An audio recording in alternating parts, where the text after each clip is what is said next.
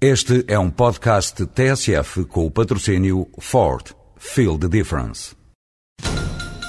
Estamos a acompanhar a grande manifestação que juntou mais de 2 mil pessoas no Rocio. Desde trabalhadores de empresas de mudanças até trabalhadores de transportadoras, todos se manifestam felizes pela eleição da Ford Transit como comercial do ano. Ford Transit comercial do ano 2007. Não trabalho na boa, trabalho na melhor. Ford. Feel the difference. Há alguma coisa em comum, Lídia Jorge, entre a literatura e a psicanálise? Ah, há bastante em comum.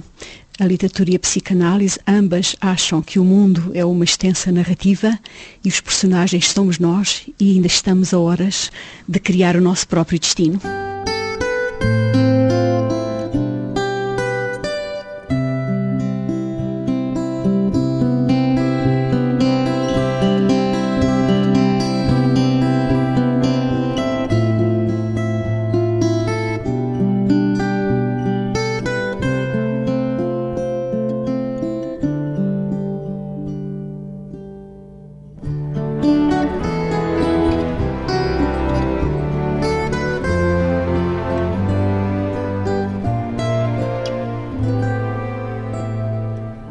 Lídia Jorge, 60 anos, escritora, ainda acredita na capacidade de denúncia da literatura, Lídia Jorge? Acredito. Eu acredito, como as irmãs Bronte, que a literatura é um brinquedo, mas é um brinquedo que não deixa de ser perigoso.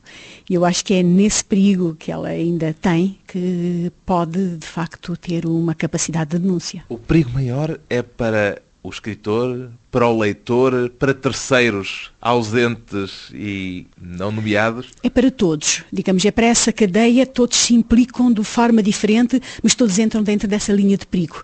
A literatura, em princípio, não deixa um, um final resolvido, nem para o escritor, nem para o leitor, nem para os terceiros, aqueles que são visados. Portanto, é como se a literatura tivesse o condão de fazer renascer um mundo e pô-lo outra vez todo em questão entre um bom livro, se é possível estabelecer esta dicotomia, um bom livro sem causa nenhuma e um livro mais fraco literariamente, vamos pôr as coisas nestes termos, com uma causa justa do seu ponto de vista, que escolha faria? Não, eu prefiro da literatura. Eu não acredito em livros literários que tenham uma causa justa e que sejam débeis do ponto de vista literário. Acho Terão que... de ser sempre literariamente fortes para... Tem que sejam justos eles próprios. Sem dúvida alguma. É a fantasia e a beleza deles que precisamente faz daquilo que é a causa justa uma grande causa, porque senão qualquer outro meio é mais útil do que propriamente o meio literário. Mas posso concluir que acredita numa literatura com causas. Acredito, acredito que a literatura tem causas, que a literatura,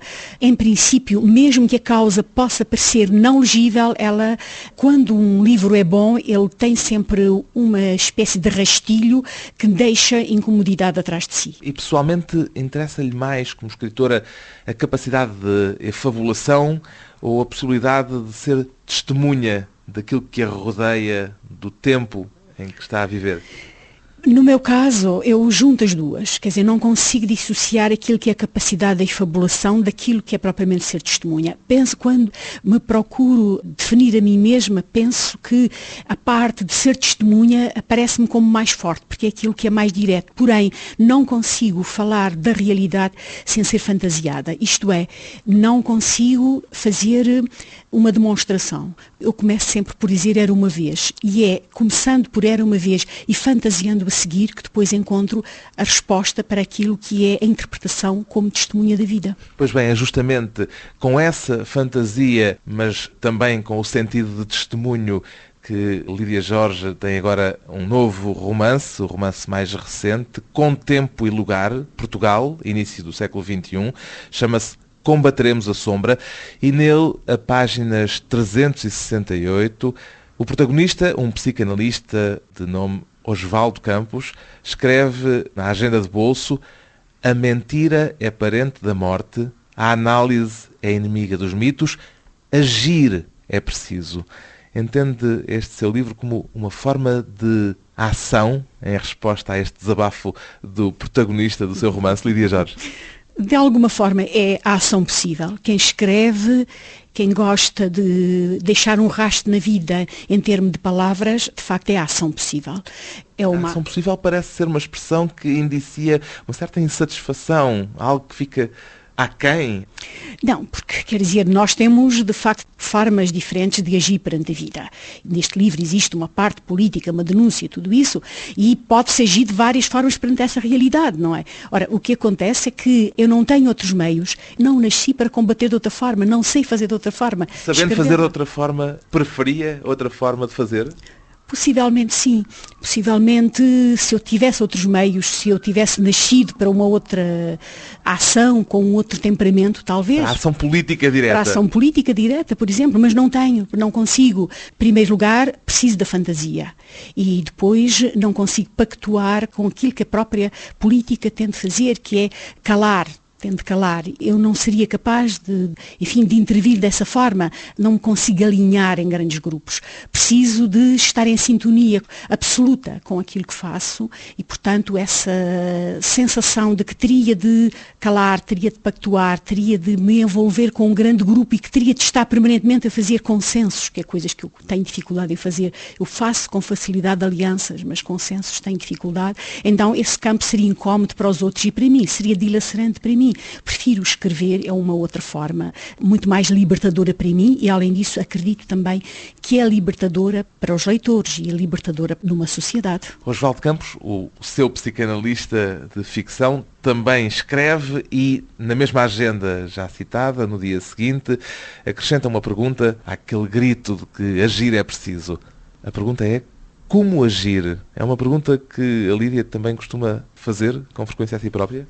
É, com frequência pergunto-me como Mesmo estando resolvido esse assunto, de certa maneira, pela sua natureza de escritora. Exato. Sim, mas mesmo assim, eh, a vida, a sociedade, os momentos históricos que nós atravessamos, eles suscitam-nos de várias maneiras e por vezes eu pergunto, agir é preciso e como agir? Já me tem acontecido passar anos da minha vida atrás de causas e entregando-me a causas e pondo a escrita, por exemplo, de lado e nessa altura eh, Não tem... se sente atrair a sua natureza de escritora nessas Sim, circunstâncias? por vezes sinto-me, mas às vezes há uma urgência, há uma urgência primeira. Eu ajo assim assim e mergulho, digamos, naquilo que é a ação direta, com a sensação de que esse tempo vai passar rápido e de que eu volto para o meu campo natural, que é o da escrita. Já definiu este Oswaldo Campos como o seu Dom Quixote de estimação. É verdade, é o meu Dom Quixote de estimação, é o meu alucinado, aquela figura que perante as circunstâncias não é capaz de ceder e vai adiante com a ideia de que tem uma correção na mão, não é? E de que tem uma, alguma coisa para fazer. Partilha desse quixotismo deste seu psicanalista? De certa forma, o traço que nos une será esse, não é? O resto somos tudo diferentes, ele é um homem, eu sou uma mulher, eu não sou psicanalista, tudo o resto nos separa, não é? Mas ele também não é capaz de calar, por exemplo. É, ele não é capaz de calar e é ingênuo na ação. Aí é haverá uma diferença. A Lídia sente-se mais cética do que ele. Não, quer dizer, sou mais cautelosa do que ele, simplesmente é isso. Quer dizer, mas ele é minha criatura, não é? Isso é preciso perceber, não é? Mas sou mais cautelosa do que ele. Aliás, ele é a parte ingênua da minha própria existência, digamos assim. Alguma vez fez psicanálise, Lídia Jorge? Não, eu nunca fiz, mas acho que se percebe muito bem como é fazer. E claro que essa experiência é fundamental, mas penso que não me ajudaria a escrever o livro, pelo contrário aquilo que eu pretendia no início deste livro e para esta história era encontrar alguém que fosse o grande confidente, aquele a quem os outros se entregassem sem receio de nenhuma censura e sem receio de nenhum pecado e sem receio de nenhuma expiação. Não podia ser, portanto, um padre no confessionário? Não, não podia. Porque esse... estaria o conceito de, de pecado, pecado envolvido. Não, não podia ser de modo nenhum. É pecado e de castigo, não é? E aqui não poderia haver jamais esse, esse conceito. Pelo contrário, este personagem é um personagem que teria de ter uma atitude libertadora e, portanto, teria de ter uma espécie de perspectiva de enfrentamento moderno perante a divindade como perante a natureza. Ele é, porém, um personagem com traços, digamos, antigos, na perspectiva de que nesta sociedade ele age com compaixão. E eu acho que o mundo moderno. A compaixão é antiga? A compaixão aparece no mundo que nós estamos a atravessar como um sentimento antigo e um sentimento que cria bobos, mas não cria gente feliz, que cria, digamos, os tolos, são os tolos do presente. Os homens da compaixão hoje aparecem como até pessoas, digamos assim, perigosas, porque são aqueles que driblam os conceitos dominantes de que tudo deve ter um proveito, deve servir de proveito e de comércio. Tolos no sentido da inocência. Exatamente. E, portanto, a inocência que é perigosa porque põe os outros em xeque, porque sai fora daquilo que é o esquema mercantil da sociedade. Isso é curioso porque no seu romance anterior, O Vento Assobiando nas Gruas, tinha criado uma personagem, a Milene, que era uma imagem da inocência. Este psicanalista é, por outros meios, uma continuação dessa Milene? Isso é engraçado que me diga, porque ontem à noite fiquei a pensar um pouco nisso, o que é que havia de diferença entre estes dois personagens, porque há leitores que me estão a dizer, mas porquê um homem, porquê não uma mulher? Esta figura do inocente devia ser uma mulher. Eu acho que não há diferenças nessa questão, tanto é inocente o homem como a mulher, mas talvez esse seja o traço, de facto, em que Oswaldo Campos prolonga a Milene eles são, sobretudo, personagens que, pela conduta desprevenida, põem os outros em xeque, põem todos aqueles que estão organizados em grupos para assaltar os proveitos dos outros e, portanto, fazem cadeias de interesseiros, eles estão aptos a desmanchar essas cadeias, tanto um como o outro duas personagens que caem no mundo da sombra, em certo sentido. É, no mundo de uma sombra que é generalizada, que é mais ampla, não é? Do Neste que caso, tráfico de droga, tráfico de gente. É, mas mais do que isso, quer dizer, o esquecimento e o silenciamento, porque esta sombra tem esse sentido, não tem só esse, pelo menos eu, quando criei esse título, e esse título já é longínquo na minha vida, porque ele já vem dos anos 90, mas esse título tem um sentido mais amplo, tem o um sentido do silenciamento, aquela espécie de pacto, aquela ormetá portuguesa que não deixa que a verdade seja sabida e, pelo contrário, transforma as grandes mentiras em grandes verdades que acabam por ser aceitos comumente por todos. Um título já antigo que agora se materializa no novo romance de Lídia Jorge. Depois de um breve intervalo, regressamos justamente com Lídia Jorge e os contornos da sombra.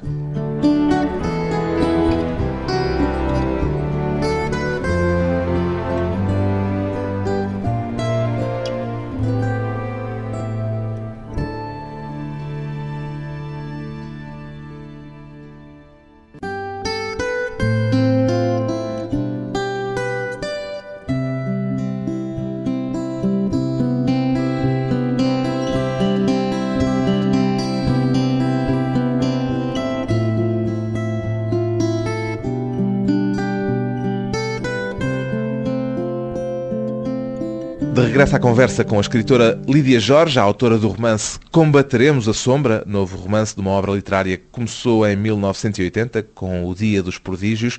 O que é que mudou de então para cá, se é que mudou alguma coisa, Lídia Jorge, na sua relação com a literatura?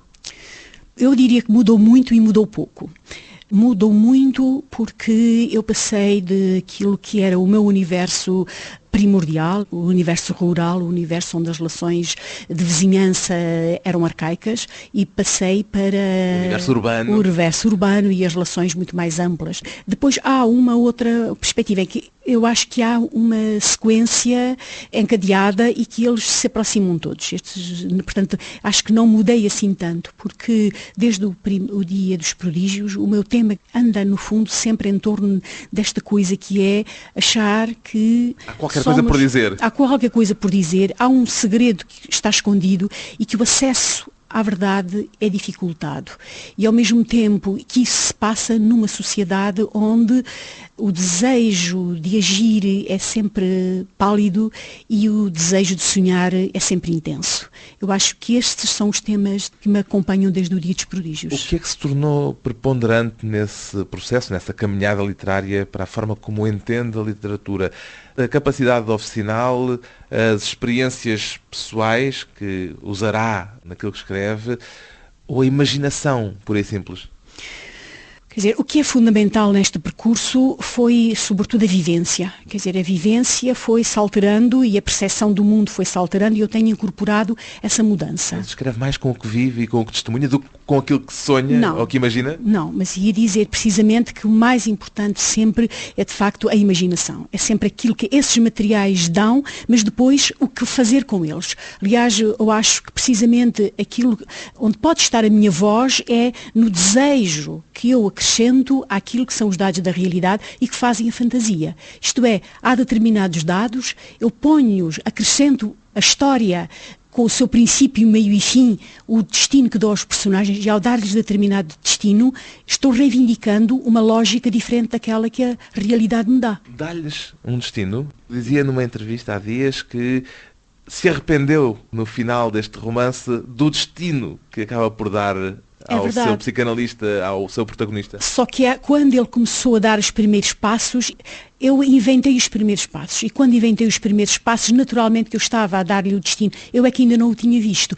Esse é o sortilégio extraordinário da literatura e da ficção. É que nós introduzimos determinados dados, eles já condicionam aquilo que vem, vem a seguir e nós ainda não sabemos. Uma não é? espécie de computação secreta, escondida. exterior a nós próprios e que nós não nos podemos aperceber. E, portanto, o destino deles estava marcado desde o início. Quando cheguei ao fim, eu questionei, mas tem de ser mesmo este o final. É isso que diz que a maior parte das suas histórias não as pensa, sonha-as. Em parte é assim, quer dizer, isso tem a ver com a gênese delas. Não as penso, sonho-as, porque há uma parte delas que, de facto, me são dadas pelo meu próprio mundo onírico, pela minha própria vida interior. Mas usa o verbo sonhar em sentido figurado ou em sentido próprio? Há muito pouca diferença entre um caso e outro, porque o mundo onírico ele passa de um lado para o outro. Quer dizer, nós sonhamos acordados e sonhamos a dormir. Quem está atento sabe que uma parte é prolongamento da outra, não é? A sombra de que fala este seu romance não é exatamente um sonho, é mais um pesadelo, neste caso. É um pesadelo, mas é um pesadelo libertador. Quer dizer, é um pesadelo naquele sentido em que ele conduz a portas fechadas e, portanto, não traz em si literalmente a libertação que a gente quer quando acorda e, e digamos, eu, afinal, isto é mentira, ou então quando dizemos, não, que bom, isto explica-me uma realidade positiva, não é? Agora, o que acontece é que os livros não são, nunca poderiam ser só pesadelos, e quer dizer, e as histórias, por mais amargas que elas sejam, não podem ser só histórias com um peso que nos oprime, têm de ter a compensação da leveza. E essa compensação da leveza está onde neste romance? este romance é a densidade do personagem, é o rosto do personagem, são as suas palavras, o amor que ele tem, os vários amores que eles têm, a relação que tem, que me parece que é libertadora e que é feliz com os com, Com aquelas três mulheres, sobretudo? sobretudo com três mulheres e por oposição com a sua própria ex-mulher, com quem não tem uma relação positiva, mas que ajuda-o a, a brilhar. Ele, pelo menos, é um traço brilhante desde a primeira página à última. O pretexto para o livro partiu de algum caso concreto, alguma notícia que tenha lido ou ouvido? Parte de uma junção, sobretudo de, uma, de um sentimento que é feito por a posição de várias histórias. É um, um livro que tem eh, uma origem, como disse, já há mais de uma década e tem a ver com pequenos acontecimentos, eh, acontecimentos dispersos, mas que me parece que se encadeiam muito bem eh, em torno, enfim, de crimes portugueses, situações Não portuguesas. tem ideia do motivo desencadeador? Tenho, mas não seria muito agradável dizer, porque hum, eu tenho esta ideia de que nós de facto transfiguramos demais e os escritores fazem uma espécie de. são doutores Frankenstein, permanentemente transfigurando, pegando numa parte de uma realidade e pegando na outra. Cortando e cozendo Cortando e bocadinhos daqui e cozendo, dali. Exatamente. E, portanto, desvendar isso parece-me que poderia retirar, e até eu já nem me quero lembrar. Quer dizer, quero pensar que esta história, abrindo esta cortina sobre este dia, sobre o dia 1 de 2001, vai até três meses depois e mais nada, não é? Com uma matéria quase de thriller como esta que tem neste romance nas mãos, a Lídia Jorge opta por dar ao livro um ritmo e um folgo em que, só depois de ultrapassada a primeira metade do romance, o leitor se apercebe dos contornos do enredo propriamente dito. Foi deliberado ou saiu assim? Saiu assim, já comecei a perceber que é o meu método e tenho dificuldade em sair dele e já percebi que não irei fazer jamais romances perfeitos do Aqui tipo. não se trata de perfeição, é um método, é, mas- uma outra forma sim. de fazer. Mas eh, do ponto de vista, por exemplo, da metodologia anglo-saxónica, estes meus romances, todos eles, digamos, saem fora daquilo que é o cânone, não é? Dizia aqui há dias que os seus leitores são pacientes e que já sabem que os leva sempre a algum lado que não é perceptível de Desde imediato. É verdade, é isso mesmo, é disso mesmo que eu estou a falar. Prefere esse tempo de narração mais pausado para dar a conhecer as personagens, para se dar a si próprio a conhecer aquelas personagens com que vai lidar e com que vai passar os anos eh, que tem pela Sim. frente no processo de escrita de um romance? Eu faço com o leitor aquilo que faço comigo mesma. Quer dizer, tenho a ideia de que existe uma semelhança entre aquilo que é o processo de escrever e aquilo que é o processo de ler. Eu própria, quando estou a escrever, preciso desse tempo lento, preciso de colocar no prato todos os dados, preciso de fazer, conhecer a mim mesmo os personagens, perceber como eles andam, de onde vêm, para onde vão, o que procuram, dar-lhes casa, preciso de lhes dar ruas, preciso de lhes dar portos, preciso de os vestir, preciso de os entender completamente. E eu tenho a ideia de que os meus leitores também precisam disso. E a certa altura ficarão como que dentro de uma casa para onde entraram e começaram a conhecer todos os cantos. Quem são os seus leitores? Penso que são pessoas pacientes.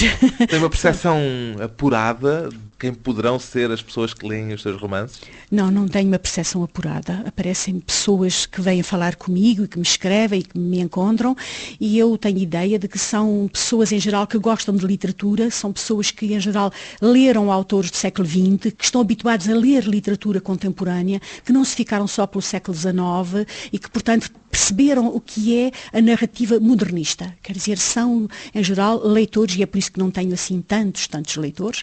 Não sou uma escritora, digamos, de best-seller, não me importava Também não nada de ser. ser. Não, se me- importava nada de não, ser? Não me importava de ser se fosse, digamos assim, porque há- eu acho que há dois tipos de best-seller. Há o best-seller que se impõe pela facilidade e há o best-seller que se impõe do outro ponto de vista, que se impõe porque acabou finalmente, a certa altura, por ser aceite, apesar da sua estranheza. Eu acho que qualquer escritor que escreve como eu quereria ser, um dia, esse best-seller segundo, não é? E não o A primeiro. Lídia sente-se uma escritora dessa estranheza de que estava agora a falar? Sim, e acho sobretudo que o público ainda luta comigo. Quer dizer, os leitores eh, ainda pedem os meus livros emprestados, criticam-nos, comentam-nos e não compram por moda. Não dizem assim, vamos comprar um livro da Lídia, mesmo que a gente não, não o leia, tem lá uma estante completa. Acho que não fazem Criticam, isso. Sim, sim, quer dizer, lutam comigo. Sinto-me sempre permanentemente uma debutante, sabe E o que é? chegam-lhe ecos dessa luta? Chegam ecos dessa luta, as pessoas vêm e dizem-me. Por exemplo, eh, como aquela sua amiga que diz que a personagem masculina, na sua inocência, neste livro, devia ser uma mulher. Exatamente, por exemplo, dizer, aliás, houve uma jornalista muito eh, engraçada, uma pessoa muito curiosa, que me disse, estou chocada, É, esta era uma personagem que devia ser uma mulher. Eu acho isso curioso, não é? Porque tenho a sensação de que estou lutando, de facto, ainda com os leitores, e os leitores lutam comigo, e eu acho que é bom, quer dizer, significa que existe uma matéria viva, e que essa estranheza que todo escritor pelo menos tal como eu penso, que um, um escritor que não escreve para ser imediatamente consumido apresenta uma certa estranheza e há uma certa resistência do público. E eu considero que isso ainda acontece comigo, isso enfim, que possivelmente acontecerá durante ainda muito tempo. A estranheza como uma forma de estar vivo, literariamente. Exatamente. Depois de mais uma pausa breve, voltamos com Lídia Jorge e as teorias da conspiração.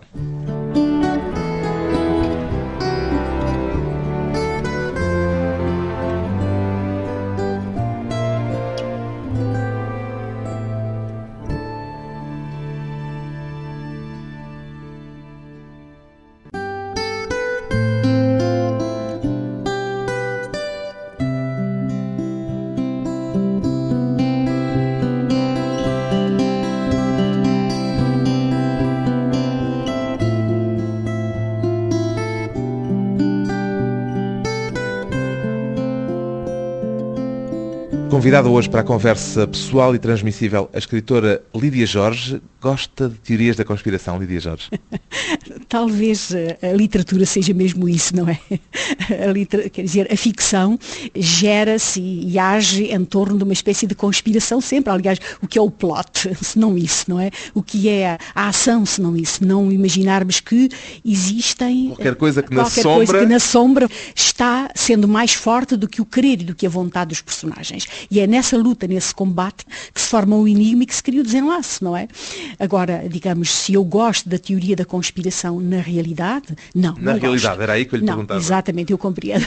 Não, não, não. Acho precisamente que temos de evitar, eh, na nossa conduta, na nossa vida, evitar isso, porque tira-nos a liberdade de agir. Pensar que o mundo está completamente armadilhado e que nós somos moscas no meio de uma teia, acho que é terrível, cria personalidades com complexos de perseguição e com sentidos persecutórios da existência, acho que é terrível. Agora, é bom para a literatura, porque eh, na literatura nós transformamos-nos em figuras, eh, digamos, como que deuses, que ficamos por cima do tempo e da realidade e podemos perceber antecipadamente o que vai acontecer. Então aí sim, esse é o nosso método. Que relação é que tem com o mundo em que vive hoje, o mundo à sua volta? Eu sou uma mulher inconformada com o mundo. Considero que há um mundo fascinante à nossa volta, cada dia tem potencialidades extraordinárias para sermos aquilo que parece que, enfim, que desejaríamos que fôssemos, que era sermos fraternos, mas parece que a modernidade está driblando o nosso sonho. Isto é, quanto mais uh, o mundo, eh, tudo parece mostrável, tudo se mostra, parece que mais a capacidade de esconder é mais forte. E quanto mais instrumentos há para sermos fraternos e sermos livres, parece que, pelo contrário, mais driblamos a fraternidade e tudo está feito para não sermos livres. A idade e a experiência acrescentaram-lhe desconfiança no modo como encara as coisas? Não, não é desconfiança. desinteresse? Não, desinteresse também não. Não, não é nem desinteresse de modo nenhum, nem desconfiança.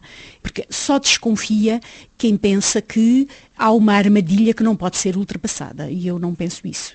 Penso é que é possível melhorar melhorar a realidade. E penso que um dos instrumentos fundamentais é precisamente a palavra e é a ficção, eu acho que é um dos instrumentos fundamentais. Aliás, neste momento, custa muito perceber que há uma espécie de acordo tácito entre as instituições e os meios de comunicação contra aquilo que é a mensagem do romance, por exemplo. E eu acho que o romance é fundamental para se criar espaços de contestação interior, de liberdade interior, de libertação de uns em relação a outros, porque é feito precisamente com as palavras e com as histórias das vidas. Perguntei-lhe pelas teorias da conspiração, porque este seu romance, e que há dias dizia que já lhe fizeram notar que o mesmo acontece com outros livros seus, a história deste romance gira à volta de alguém que sabe mais do que pode dizer. Isto tem a ver com a tal ideia de teoria da conspiração. pois, quer dizer, de facto, este meu personagem, e em vários outros livros isso acontece, eles, e, e neste caso é, é, muito claro, este personagem luta precisamente contra um pacto de silenciamento que existe, não é? Aliás, a certa altura ele próprio diz, eu quero ser livre e não quero imaginar que existe uma conspiração tão forte me cale. Ele tem este dilema que o Carlos Vaz Marques me está a pôr, o personagem ele próprio põe. Ele precisamente não aceita é que exista a conspiração para poder passar para um campo de liberdade porque a ideia de que existe uma aliança entre forças ocultas, ele acaba por perceber que sim. Aliás, uma sociedade como a nossa mostra muito claramente. Uma sociedade como a nossa, onde hábitos arcaicos de domínio de castas sobre a população continuam e que entroncam perfeitamente naquilo que é a cultura moderna nossa e, portanto, enfim, a cultura que nós estamos a atravessar e esses dois mundos se juntam, é muito claro que existe um pacto que é feito por uma relação perversa entre entre uma sociedade feita de gente que se submete facilmente à elite e a elite que se importa muito pouco com a sorte dos outros. Um pacto supõe que não há competição, que não há contradição, que não há interesses divergentes. Pois é, porque os interesses Nós estão... vivemos num mundo de interesses divergentes. É verdade, simplesmente não há dúvida nenhuma que nos interesses divergentes nós sabemos antecipadamente quem sai vencedor. Porque em interesses divergentes o que é que é importante? É perceber que não se sabe quem é vencedor. Isto é, na divergência o mérito tem de vencer. E o que nós estamos a perceber é que nem na nossa sociedade nem de outras o mérito vence. Pelo contrário, os interesses são divergentes, mas o pacto do mais forte, do mais poderoso, porque tem e porque tem acesso aos meios eh, de domínio que de facto vence em detrimento dos outros, daqueles que têm a razão, que têm a coragem, que têm a saber, mas que não têm os outros meios. Alguma vez se sentiu numa posição semelhante à do seu Osvaldo Campos, a sua personagem que sabe coisas que é suposto não poderem ser ditas? Sim, muitas vezes. Eu acho que. Fora do uh, campo da literatura. Fora do campo da literatura. E acho, aliás, que se eu escrevo sobre este tema, se este tema é um dos elementos fundamentais dos meus livros, significa isso. Eu, enfim, penso que muitas pessoas como eu, nós temos acesso a realidades que não são denunciáveis, e que, no entanto, sabemos que estão estrangulando pessoas, estão estrangulando a verdade. Por que não, é? não são denunciáveis normalmente? Não são denunciáveis porque acho que não se acredita na justiça. Acho que é o mais fundamental é isso. Ninguém acredita na justiça. Em Portugal não se acredita na justiça. Há muitos anos que o digo. Todas as vezes que toquei aí, sempre percebi que a porta estava fechada para a verdade. A porta está aberta para uma suposição de uma verdade que é construída e que é falsa. E isso é das, eh, digamos, se me perguntasse que elemento me faz escrever, para além dessa vontade irreprimível que eu tenho de dizer era uma vez sobre as coisas, eu diria que esse é um dos pontos fundamentais, é perceber que se vive numa sociedade onde a justiça relativa não consegue ser feita. A certa altura, Ana Fausta, a assistente de Oswaldo Campos, diz uma coisa terrível a propósito de algo que ele ouviu na rádio e que lhe conta. Ela diz, sabe qual é a minha ideia? Que dão fala aos parvos para os espertos poderem fazer o que querem neste mundo sem ninguém dar por nada. Subscreve esta suspeita, Lídia Jorge? Subscrevo. Nesse momento falo por Ana Fausta. Essa Ana Fausta diz aquilo que eu penso e, aliás, há também um polícia que a certa altura, desesperado, diz uma outra frase, que se eu me lembro bem é assim, é de que a história é a última instância da justiça. E eu penso isso também. Eu penso que a história é a última instância da justiça. Acredita que... que... a própria história poderá fazer justiça? Acredita numa justiça da história? Sim, só que essa é uma visão, digamos, pessimista em relação à criação, eh, ao apuramento da verdade. Quer dizer, porque se de facto fica para a história, a história é alguma coisa que acontece quando nós estamos feitos ossos não é? E, portanto, e mesmo assim, a história é um crivo de escolha já. Portanto, o que significa que o homem comum não tem acesso à história e, portanto, a sua justiça não é feita. O que eu questionava é se não será esperado demasiado da história esperar que ela venha a fazer justiça, porque há muita coisa que nem a história há de dizer-nos sobre o que se passou Sem no dúvida. nosso tempo. E por isso esse não é um pensamento otimista, é um pensamento ah, pessimista, sim, é. não é? Sem dúvida alguma. E a Lídia Jorge tem-se como otimista ou como pessimista? Uh, eu penso que sou uma pessimista lúcida ou então uma otimista ingênua. E acho que entre essas duas, eh, digamos, acordo de uma maneira e deito-me de outra. Há dias dizia que a literatura, a escrita, obedece a um impulso de melancolia, mas que neste livro também há muita raiva, páginas escritas com raiva. O que é que predominou? Talvez fúria raiva e fúria. O que predominou, acho que fiz uma aliança entre as duas, entre os dois sentimentos.